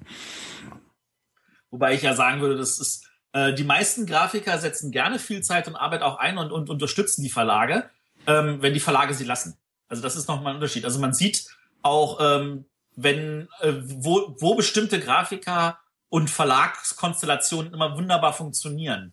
Also so wie der ähm, Uli Blennemann halt mit dem Harald Lieske exklusiv zusammenarbeitet und die das wirklich auch, weil die miteinander sehr gut auskommen. So wie äh, der Clemens Franz bei Lookout der feste Grafiker ist, weil die da sich gegenseitig unterstützen können. So wie äh, halt auch der Michael Menzel halt ohne Ende überall gerne geliebt wird. Also all, all das sieht man dann immer wieder. Genau, aber kommen wir zum nächsten Platz zwei. Genau, und da habe ich jetzt ähm, Spiel Maus und Mystik von Heidelberger bzw. Plathead Games aus Amerika äh, mir ausgesucht, weil da für mich auch wirklich wieder die Atmosphäre das Entscheidende ist. Äh, das ist ja so dieses, ja, auch so ein kooperatives Fantasy-Spiel aller Zwerge oder Andor. Gibt es da halt Zom Zombie-Spinnen oder sowas? Nein, keine Zombies. Überhaupt nicht. In allen Spielen, die ich heute vorstelle, nicht. Beim letzten, nee, auch nicht. Irgendwas ist schiefgelaufen. Hol mal hier ein Fieberthermometer. ich glaube, René ausgetauscht. Nein, ähm, bei, bei Maus und Mystik ist wirklich so, das Ges Gesamtpaket ist einfach unglaublich gut geworden. Es ist die, für alleine die Schachtel, da beginnt schon mit das Cover der Schachtel, dann die Anleitung, das äh, Szenarioheft, du spielst ja da Szenarien und ähm, die die Karten, also die die die ähm, Raumplatten im Endeffekt, wo du dich drauf bewegst, sind sehr verspielt und detailreich. Da hat man nicht das Gefühl, dass da irgendwas wiederverwendet wurde, irgendwie, weiß ich nicht, mit mit Copy Paste die Bodenplatten, also die sind alle ge wunderbar gezeichnet. Dann auch, es gibt so so ein Tableau, wo die die Gegnerkarten drauf liegen oder so, ein, so eine Zählleiste. Da ist mal so ein zerbrochenes Glas drauf oder so. Also es ist unglaublich detailliert und filigran gezeichnet. Die Karten, die Grafiken auf den Karten sind sehr schön. Also da ist das Gesamtpaket, was wieder zu der Atmosphäre, die jetzt bei dem Spiel ja sowieso sehr, sehr hoch ist und das ganze Spiel auch versucht zu tragen, wunderbar geglückt in meinen Augen. Es hat ja auch, äh, wurde ja auch nominiert für den ähm, Graf Ludo, glaube ich, letztes oder vorletztes, nee, vorletztes Jahr muss es gewesen sein. Ja. Und ähm, ja, also für mich definitiv äh, ein Platz zwei hier an der Stelle von äh, John Arosia und David Richards. Das hat ja fast geklappt. Ja, ich, so die englischen Namen liegen mir mehr als die europäischen. Let's schließen. Ja, das ist. Also da muss Mister, ich habe ja zwar alle meine Meinung, auch eine Meinung zu haben. ähm, ich muss zugeben, also äh, ich finde die Grafik zu düster. Das hast du ja schon öfter mal gesagt. Ja, sie ist düster. Ja. ja es geht doch irgendwie darum, dass Mäuse im Keller unterwegs sind. Was willst du denn da einen Regenbogen irgendwo hin? Ja, aber gleichzeitig ist es gefühlt ein, ein, ein Familienspiel für, auch gerade für Kinder. Und ja, irgendwie, ich finde, dass da passt diese düstere Grafik nicht. Also. Ja, aber da wäre zum Beispiel jetzt diese Seasons-Grafik, die sich ja davon deutlich abhebt, genau das Gegenteil macht. Bunt Bonbon. und, und quietschig. Würde nicht passen, würde die, die Atmosphäre nicht tragen. Ja, das ist das- richtig. Das Spiel heißt Maus und Mystik. Das äh, hat, hat doch schon dieses Düstere so ein bisschen im Titel. Also. Und es ist, ich, ist vielleicht für die Kinder so ein Abenteuer. Ich weiß nicht, ab wann man das spielen kann. Äh, Acht, zehn oder was? So grob aus dem Bauch würde ich Zehnjährige sagen. Ja, ich meine, hör dir mal Märchen im Original an. Da sind Aber die Märchen im Original waren für Erwachsene, nicht für Kinder. Ja, okay, das ist, äh, lass ich gelten. Aber dann hör dir jetzt mal die Märchen an, die sind auch nicht viel besser. Da geht's trotzdem um Mord und Totschlag. Also ich, äh, es ist immer noch so, dass also meine, meine Mutter hat für unsere Kinder auch ein paar alte Kinderbücher rausgewühlt und die haben wir nach dem ersten Kapitel weggelegt und haben gesagt, das können wir unseren Kindern nicht vorlesen. Das ist ja brutal. Also sei das jetzt Peterchens Mondfahrt oder äh, auch hier kleine Ritter Tränk, wo wir Aber dachten, Herr Sumsebrunn, aber vielleicht sind wir da an der Stelle auch ein bisschen zu, äh, Weich. also zu sehr, ja, es gibt so viele tolle Sachen, wo wir sagen, da müssen Kinder nicht mit Mord und Totschlag irgendwie bedroht werden. ich, ich kenne das Spiel nicht, aber da geht es ja schon darum, diese Spinnen, irgendwie Spinnen oder, das ist, ist, ist ja Story getrieben, ne, das Ganze. genau. Du musst halt da Kakerlaken, Spinnen, Ratten, Tausendfüßler bekämpfen. Ja, ich finde, und es spült sich wahrscheinlich alles so im Untergrund ab. Ich, weiß ich nicht, ich kann, ich kann dazu nichts sagen, aber ich, ich weiß nicht, dieses Düstere ist sicherlich in Ordnung. Ich finde es auch passend dazu. Es mag natürlich sein, dass es jetzt nicht unbedingt das, das geeigneteste Spiel für Kinder ist, aber ich glaube, ab einem gewissen Alter und einer gewissen Affinität zu bestimmten, ja, Märchen oder Fantastik ist das schon okay. Matthias, du bist raus. Das ist in Ordnung. Ich wollte nur sagen, also, dass ich die Grafik zu düster finde, auch wenn sie vielleicht stimmungsvoll ist. Also, mich, mich schreckt es dadurch auch ein bisschen ab, das überhaupt spielen zu wollen. Hast du Angst? Nö, es, ist, es, es macht mich dadurch nicht an. Also, Matthias, Aber wie gesagt- im Dunkeln zu spielen. wenn es euch gefällt, dann zeigt das ja auch, dass es gibt halt diesen Markt dafür. Auch wenn ich es unfassbar finde, dass es einen Markt gibt außerhalb dessen, was mein Geschmack ist. Also, ja. Aber dann darfst du jetzt mal deinen zweiten Platz vorstellen. ich darf meinen zweiten Platz vorstellen. Äh, da habe ich jetzt auch wieder so, so einen, nicht von jedem bekannten Grafiker, nämlich den Maurer. Und da habe ich mir vor allem rausgesucht, das Fische, Fluppen, Frikadellen. Ein wunderbares Spiel von Friedemann Friese, äh, wo die Spieler halt irgendwelche, also eigentlich ist es so, so eine Art äh, Economy-Game. Die Leute haben äh, vier verschiedene Waren und die müssen sie halt geschickt kaufen und verkaufen. Und das tun sie an verschiedenen Ständen, zwischen denen sie hin und her laufen müssen.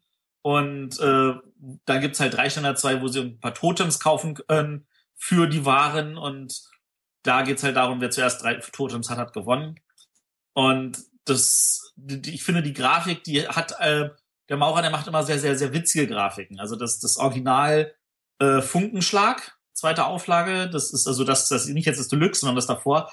Das hat ja auch immer der Ma- Maurer gemalt und der hat ja immer ganz viele kleine Details in seinen Zeichnungen, die ich total toll finde.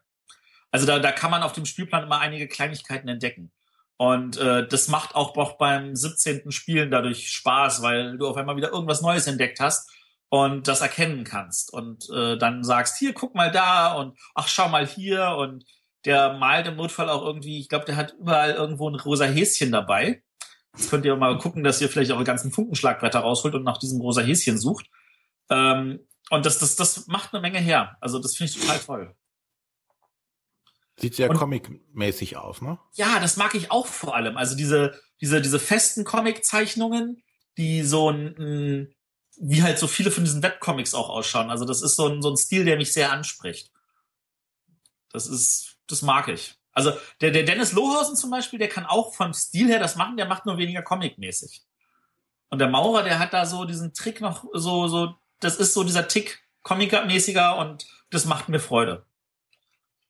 Ist auf jeden Fall nicht düster. Nein.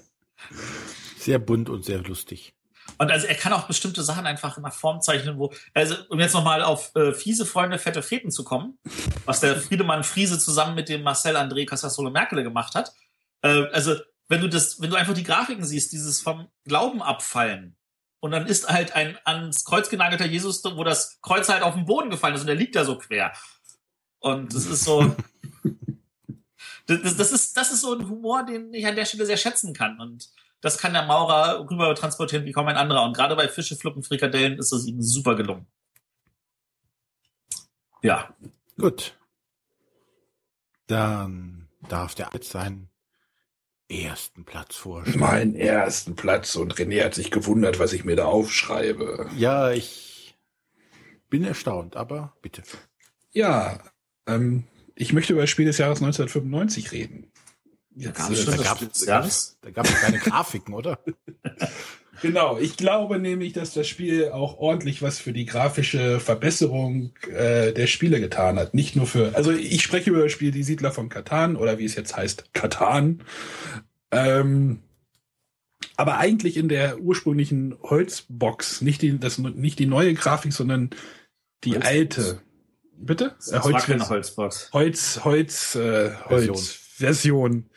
Holz? Ähm, Mit Ja, mit den Holz- Holzstraßen und Holzhäusern. Ach so, ah, Holzmaterial. Ja, ja, okay, ja. Ja? Jetzt hast du mich, ja.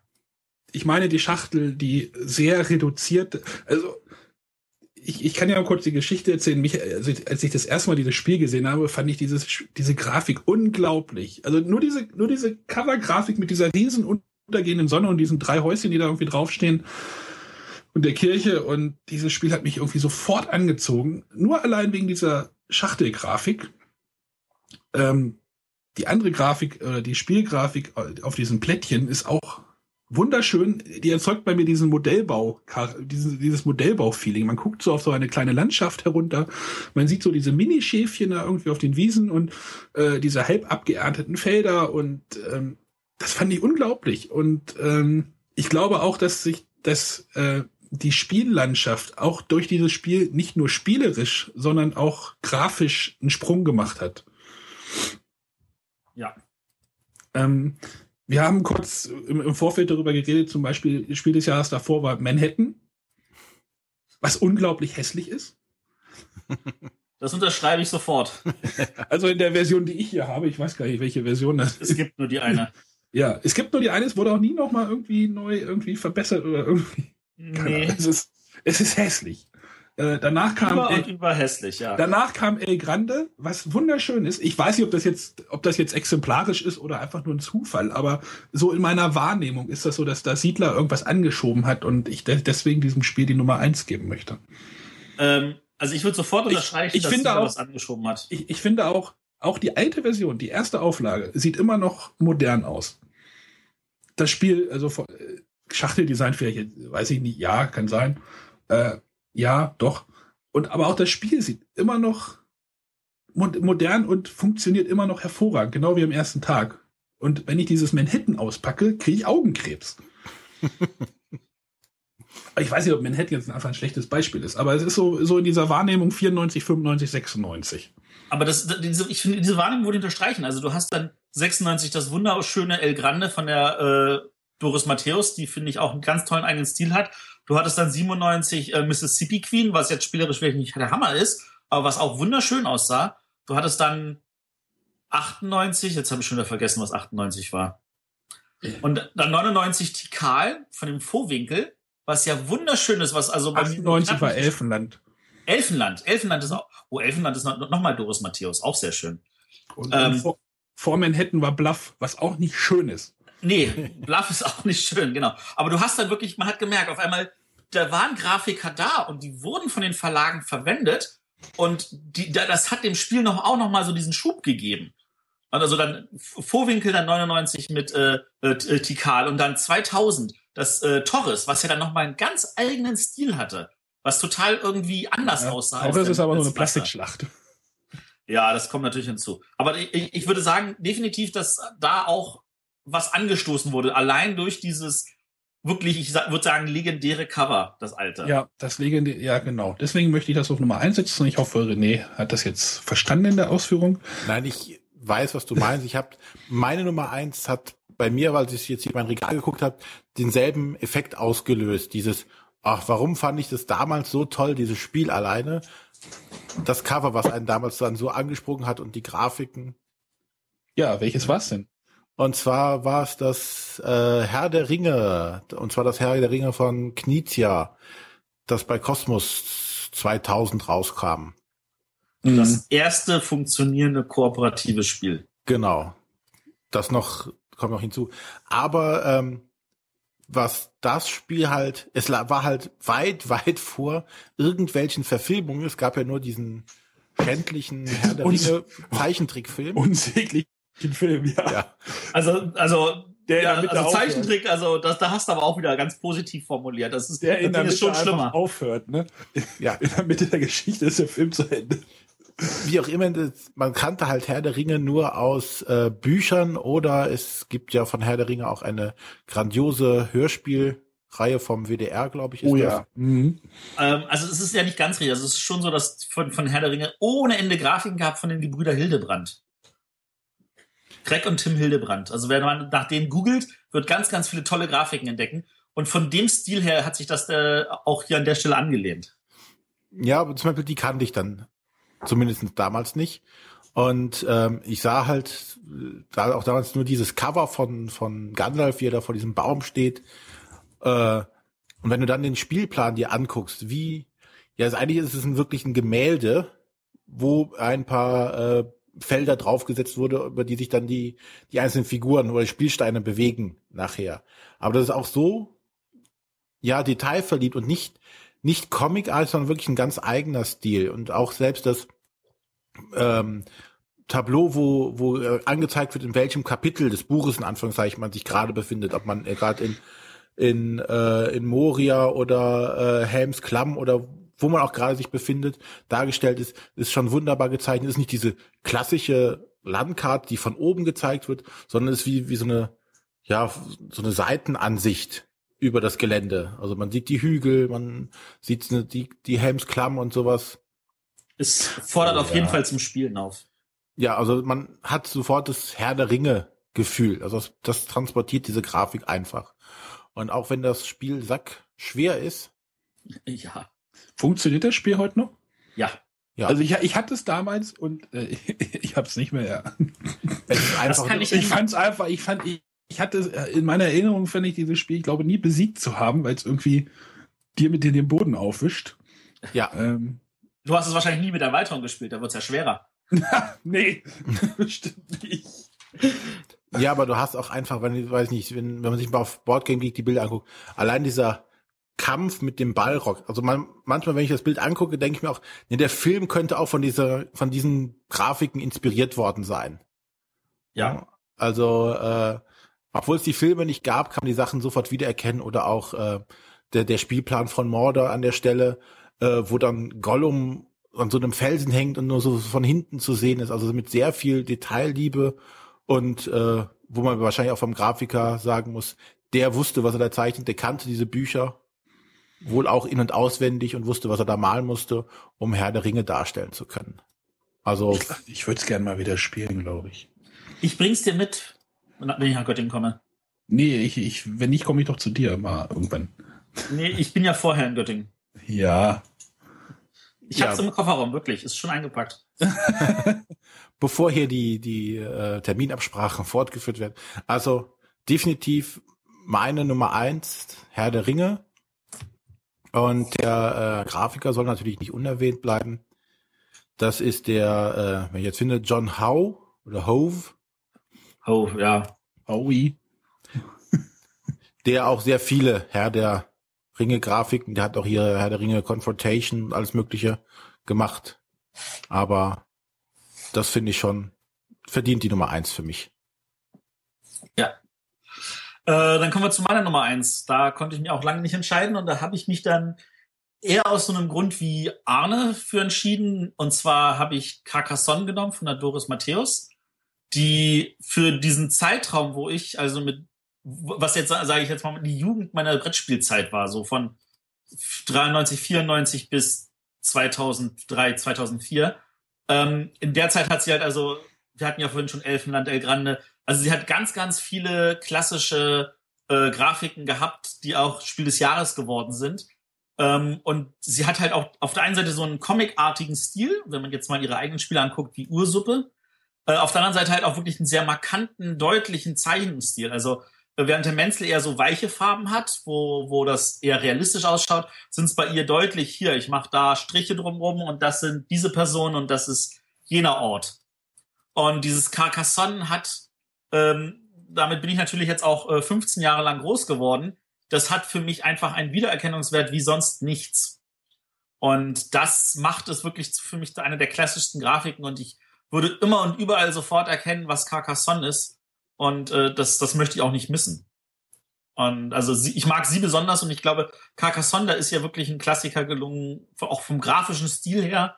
Wenn man dann mal dort ist, also es gibt ja Bilder von Leuten, die sind zum Carcassonne gefahren, äh, in diese, in, nach Frankreich. Und äh, da sieht man halt, dass diese Mauern da genauso ausschauen wie diese Stadtmauern und dass die Wiesen halt auch wunderschön grün sind, auch wenn da jetzt äh, weniger Klöster rumstehen. Aber sie hat halt wirklich diesen Stil geprägt und äh, für mich ist das einfach an der Stelle das Klassische. Ja, also wie gesagt, da ist ja wieder die Funktionalität hervorzuheben, die die Ja. Grafik unterstützt einfach. Auf jeden Fall. Und was gerade bei Carcassonne wirklich immer gelingt ist, wenn du diese, diese Landschaften baust, es sieht nachher einfach toll aus, der Plan. Ja, Gerade wenn du es mit kleinen Kindern spielst, dann brauchst du ja nicht einfach zu spielen, um irgendwie zu gewinnen, sondern du münzt es wie ein Puzzle. Du versuchst Ja. einfach ein schönes Quadrat zu puzzeln, wo alle Teile verwendet wurden und wo wirklich nichts falsch anliegt und da hast du auch Freude dran. Definitiv. Auch wenn dann natürlich äh, das in einer Schlag den Rab-Sendung dann falsch gemacht wurde, aber. was haben wir ja Carcassonne gespielt? Na, die hatten mal so ähm, eine, eine Folge, wo die Bilder zu sehen gekriegt haben von Spielen. Und die mussten dann per Buzzer sagen, welches Spiel das ist. Und dann war das Bild von Carcassonne, das kannten natürlich beide nicht. Und da waren einfach nur die Plättchen schön brav angelegt und dann ging da eine Straße direkt in eine Stadt hinein oder so. Ach so. Aber, Aber- sowas fällt auch nur den Spezialisten auf. Das fällt nur den Spezialisten auf, genau. Äh, bevor wir jetzt zu unserem gemeinsamen Platz Null kommen, wollen wir noch so ein paar äh, würdige Vertreter ernähren, weil wir hatten ja alle noch einige Spiele, die irgendwie reingekommen sind. Also die nicht in die Top 3 geschafft haben, aber eigentlich äh, irgendwie gedanklich dabei waren. Ja. Arne? Ähm, ja, du hast auch dieses Village zum Beispiel aufgeschrieben. Da hatte ich auch lange drüber nachgedacht, ob das bei mir mit irgendwie reinkommt. Dieses Village finde ich zum Beispiel auch wunderschön. Ja. Ähm, trifft halt dieses, dieses Dorfcharakter. Es geht so, es ist so viel los auf diesem Spielplan. Da gibt es halt diese Hochzeitsgesellschaft und man hat so viel da zu entdecken. Deswegen, oder ja, war Village für mich auch noch ein ganz heißer Kandidat. Ja, Shortlist, verstehe ich. Noch irgendwelche? Ja, also ich hatte noch ähm, zum Beispiel, was jetzt noch aktuell ist, hier die Schlösser des König Ludwig, ähm, wo jetzt einfach diese Echt? Ich finde, das sieht immer irgendwie hässlich aus. Also ich habe es nicht gespielt, keine Ahnung, aber äh, es sieht für mich irgendwie immer. Also sie sind sehr ähm, ja trockene Darstellung dieser Räume, aber wenn du einfach diese, diese, dieses Schloss aufbaust und diese einzelnen Teile überall hinlegst und es ent entwickelt sich so ein System von Räumen und Gängen, ist das nachher einfach, wie gesagt, wie bei Carcassonne, es sieht nachher einfach schön aus, wenn du es zusammengebaut hast. Ja. Ja, wobei, also, das finde ich jetzt auch eher so im Bereich hässlich, weil diese Räume halt irgendwie nicht quadratisch sind. Das, ist, das, das, das sträubt sich in mir, aber wenn man davon absehen kann, ist es tatsächlich schön, ja. Du bist also auch ein kleiner Monk. Aber auf jeden Fall. äh, da kann ich empfehlen, äh, wer gerne auch mal Tabletop guckt von Will Wheaton, äh, die Folge von Lords of Vegas, wo die beiden Mädchen dabei sind, die hier, ähm, die, diese Musikerinnen. Ach, die, Ja. ja. Hm. Genau. Gut, dass wir nicht heißen vergessen. die. Und äh, die, die eine, die ist auch so eine, so eine, so eine, bei der muss das alles ordentlich sein. Und da wird auch in der Folge drauf eingegangen. Und das ist unfassbar, also, weil sie ihre Würfel ordentlich nebeneinander packt und sie hat ein Problem mit einer Mitspielerin, die die einfach irgendwie kreuz und wild vor sich liegen hat und das ist irgendwie das ganze Spiel nochmal auf eine Metaebene hebt. Ja, aber ich, ich, ich mag halt auch an der Stelle eher so die sauberen Sachen und deswegen Carcassonne für mich definitiv spannender als ein Schwester des König Ludwig oder auch ein, äh, hier das andere von, von Bézier, äh, Suburbia das- ist für mich auch spannender an der Stelle. Ja. Ähm, ja, also, äh, weil jetzt der Arne Willisch erwähnt hat, also der Dennis Lohausen hat natürlich auch einen wunderbaren, schönen, äh, feste Linienstil. Also den, Ja. den kann man halt sehen auch bei Camel Up, den kann man sehen bei Aquasphere, noch ein Spiel, das meine Frau heute so, äh, sofort nannte, äh, wo sie sagte, das, das hat ihr sehr gefallen. Ähm, das, da wäre natürlich auch die, durch die Farben nochmal die Unterstützung mit den einzelnen Räumen, ähm, auch wenn es ein paar Leute als vielleicht zu bunt abtun. Äh, aber wenn man das Spiel einmal gespielt hat, dann ist das überhaupt nicht bunt, sondern ist das sehr, sehr unterstützend. Ähm, Terra Mystica, auch von Dennis Lohausen. Also der hat auch einen wunderbaren Stil drauf und äh, der, der prägt auch, äh, der prägt ja auch einen Verlag, nämlich den Agentum Verlag. Ähm, der macht das also ganz klasse. Ja, was ich noch in den Raum werfen möchte, einfach, weil wir, weil wir eben sagtest, Comic-Grafiken, Grafiken ist hier die Sachen von Munchkin. Ja, der Kowalic. Die sind auch, ja, im Endeffekt war es ja erst ein Comic und dann hat man daraus noch ein nettes Spiel gemacht oder ein Kartenspiel gemacht. Die sind halt auch sehr unverwechselbar und sehr witzig gezeichnet und haben einen sehr hohen Wiedererkennungswert auch. Ja, also der, der Kowalic, der macht auch wunderbare Comics. Also wer den, die Comics mal lesen will, Dog Tower, äh, in der, ähm, in der Brettspielclub-Folge, wo ich mitspielen durfte, habe ich auch ein T-Shirt vom Kowalic an. Wurde ich auch von einigen gefragt, wo sie das T-Shirt herkriegen können. Das ist leider nicht mehr erhältlich. Ähm, aber der hat auch einen ganz tollen Stil. Also überhaupt so, so, so diese, diese überzogene Comic-mäßig, ich glaube, da fahre ich wirklich drauf ab. Ohne dass es jetzt in die Manga-Ecke abfällt. Manga finde ich ist ja noch mal ein anderer Ding. Also so, wenn, so One-Piece-Grafik wäre jetzt wahrscheinlich nicht mein Fall. Ich, ich hätte auch noch eins. Ja, leg los. Russian Railroads. Uh. Das ist irgendwie, da finde ich auch schon allein diesen Schrift, Schriftzug oder diesen Schachtelcover schon so unglaublich. Jetzt habe ich mir gerade noch mal das Spielfeld angeguckt. Äh, es ist so schon selbsterklärend, aber es hat halt diesen, dieses russische Flair, diese Eisenbahnaufbruchszeit, finde ich schick. Definitiv, sehr, sehr schick. Wer ist der Grafiker? Ja, ich dachte erst, es wäre auch Dennis Lohausen, ist er aber gar nicht. Martin Hoffmann und Klaus Stephan. Martin Hoffmann und Klaus Stephan. Sind, das sind so die, die ganzen Grafiker, die an der Stelle selten so in Erscheinung treten. Wir hoffen, wir haben jetzt hier ein paar Grafiker noch erwähnt, damit äh, die Leute sehen, dass es ganz, ganz viele tolle gibt. Ich würde jetzt noch den äh, Alexander Jung mit reinwerfen. Der hat auch bei Eggert-Spiele ein paar wunderschöne Grafiken gemacht. Und natürlich der Harald Wieske, der auch sehr, sehr vielseitig ist. Also der hat auf der einen Seite so düstere Kohle und Kolonie, dann so, so Wischiwaschi Lagranja, dann. Äh, Nein, das heißt nicht Lagranja. Ja, ich kann es aber nicht besser aussprechen. Bitte, wie heißt es dann richtig? La Crupuma. Alles klar, gut. Ähm, der hat auch hier äh, Kraft, äh, Kraftwagen.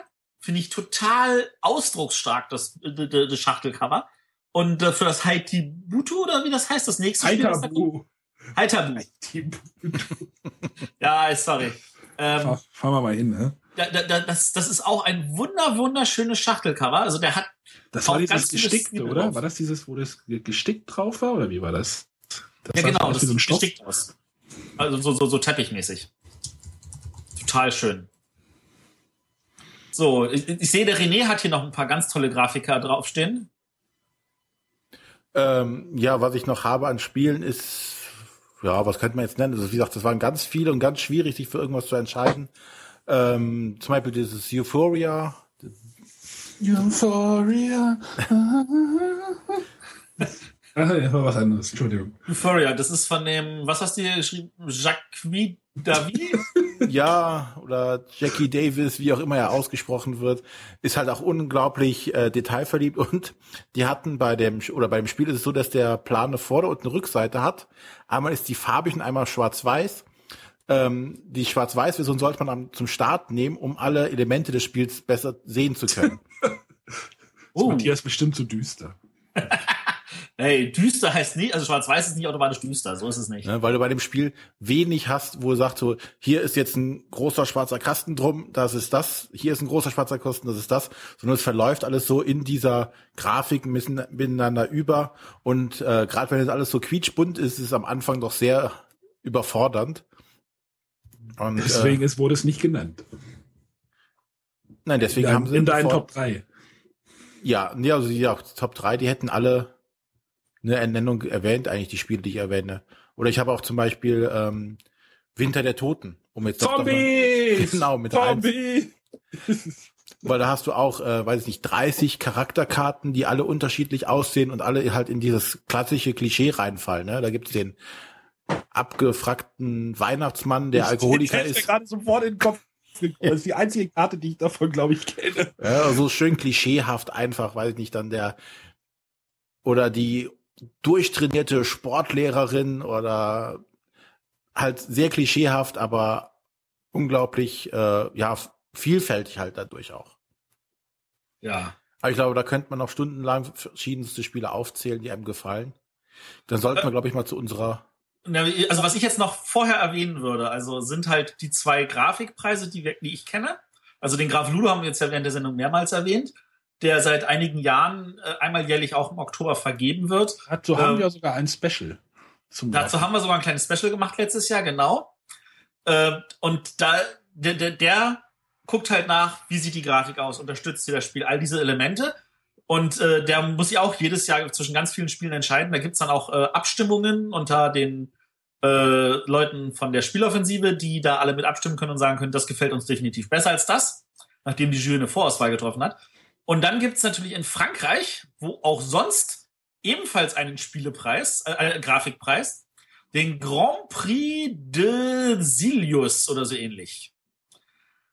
Äh, und da geht's halt auch darum, was hat die schönste Grafik. Und da hat dieses Jahr zum Beispiel gewonnen Abyss, wo ich das total nachvollziehen kann, was einen hohen Aufforderungscharakter hat, weil da, also das ist halt wirklich ein, das kannst halt nicht im normalen Handel regulär so verkaufen, aber die haben halt wirklich die Schachtel genommen, haben vorne wirklich nur ein Gesicht drauf und keinen Namen weiter.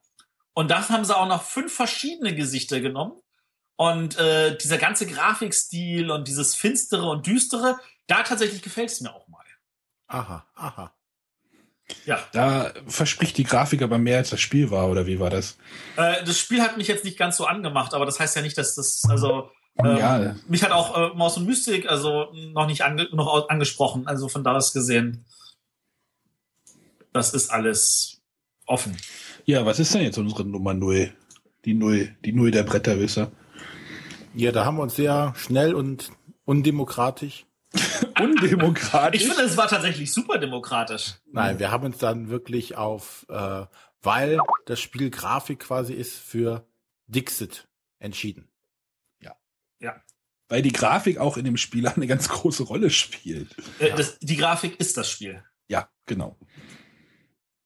So, da sind ja nur auch genügend Bilder von zu sehen. Also das ist sehr, sehr surreal, abstrakt. Man kann viel reindeuten, man muss viel reindeuten. Ja, man muss viel reindeuten, sonst wird es ja nicht funktionieren. Also da konnten wir uns ohne große Diskussion drauf einigen. Obwohl wir alle einen unterschiedlichen Geschmack haben, wie wir jetzt gemerkt haben. Aber wir, wir konnten sagen, dass das Spiel Grafik hat.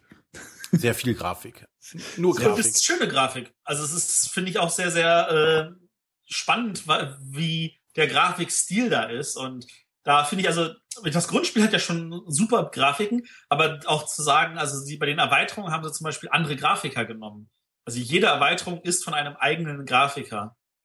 Und der hat dann nochmal einen eigenen Stil wieder mit reingebracht. Ja, wahrscheinlich ist die erste Grafikerin, die das Hauptspiel gemacht hat, verrückt geworden, als sie mit fertig war mit dem Spiel.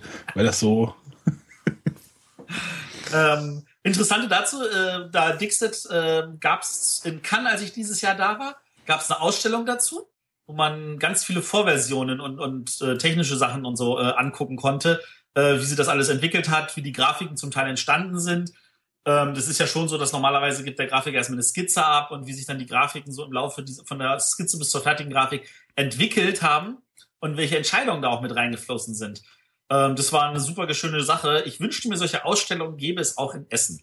Also, dass die zum Beispiel wirklich äh, irgendwo zwischen den Gängen einfach sich die Freiheit nehmen zu sagen, wir machen jetzt hier einfach einen Stand mit einer Ausstellung. Das wäre vielleicht ein Aufruf an die Messe Essen, dass sie dafür vielleicht mal Fläche macht, die vielleicht sehr günstig ist oder vielleicht auch mal für lau, um dieser Messe noch einen zusätzlichen Mehrwert zu geben. Oder in der Galerie.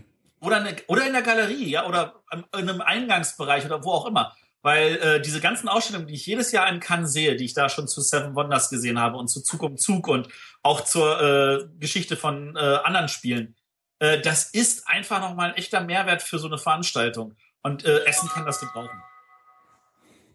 Gut, aber Dixit definitiv genial. Für mich war auf der Shortlist noch Mysterium, weil das halt auch wie Dixit von seinen Grafiken lebt. Das haben wir jetzt aber nach hinten gestellt, weil das halt in Deutsch noch nicht erschienen ist. Genau. Soll aber bald. Genau. Gut, dann sind wir jetzt durch.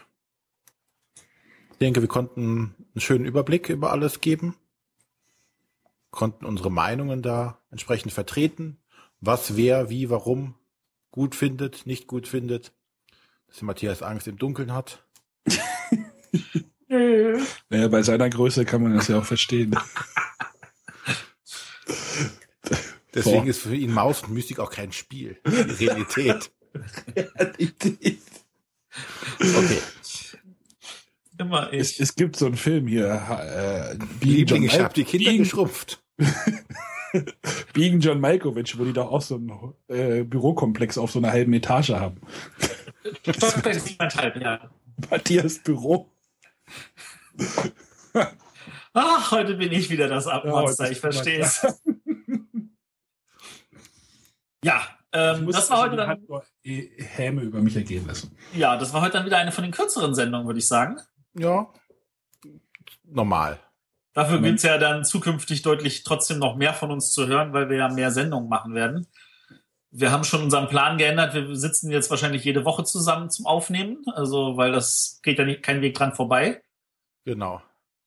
Und von da aus gesehen freuen wir uns dann schon und vielleicht ja, müssen wir dann sogar noch mehr als einmal die Woche für. Aber die Frage ist, was finden denn unsere Hörer eine schöne Grafik? Stimmen die da mit mir überein? Natürlich mit mir oder doch eher dem René? Ja, also um mal deutlich zu sagen, dass ich keine Option bin, das ist ja so. genau. Schreibt uns, welches Spiel findet ihr am schönsten? Oder von mir aus auch eine Liste. Schreibt gerne dazu, warum, was euch daran anmacht und sagt uns, welche Grafiker ihr auch mögt. Also ähm, da vielleicht noch ein paar Namen erwähnen, weil wir haben zwar jetzt einige Namen genannt, zum Teil auch nur Nebensätzen, aber vielleicht irgendwelche auch vergessen, wo man, wo ihr sagt, wie kann man denn sträflicherweise den nicht erwähnen? Also äh, selbst selbst manche, ähm, sage ich jetzt mal, abstrakten Spiele haben ja dann immer noch irgendeinen Grafiker, der zum Beispiel für die Schachtel irgendwie das Cover gemacht hat oder so, äh, die die man dann vielleicht auch hätte erwähnen können. Vielleicht fallen euch auch Grafiker ein, wo er sagt, den Grafikstil finde ich total toll, aber der hat noch nie ein Brettspiel gemacht. Dass vielleicht auch Verlage sagen, na, dann probieren wir den vielleicht mal, wenn ihr den empfehlt. Äh, irgendwas in dieser Richtung. Gebt uns so viel Feedback, wie ihr nur wollt und könnt.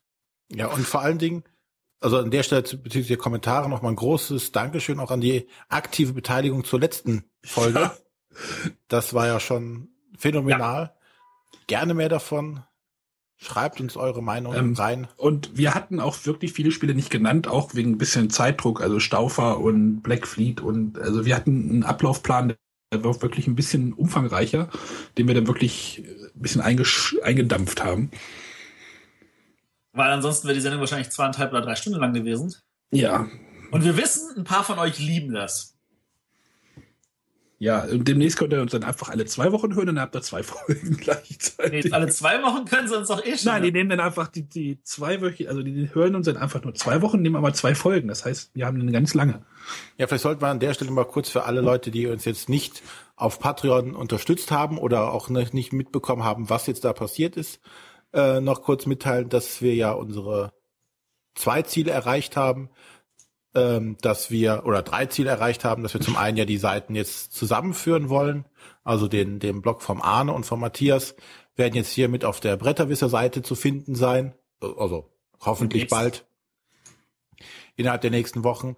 Dann ähm, werden wir eine zusätzliche Review-Folge machen, äh, in welchem Rhythmus ist noch nicht ganz genau klar. Wahrscheinlich wird es auf einmal im Monat oder so hinauslaufen.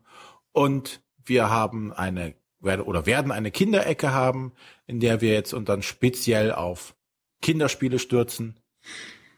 Das und wird lustig.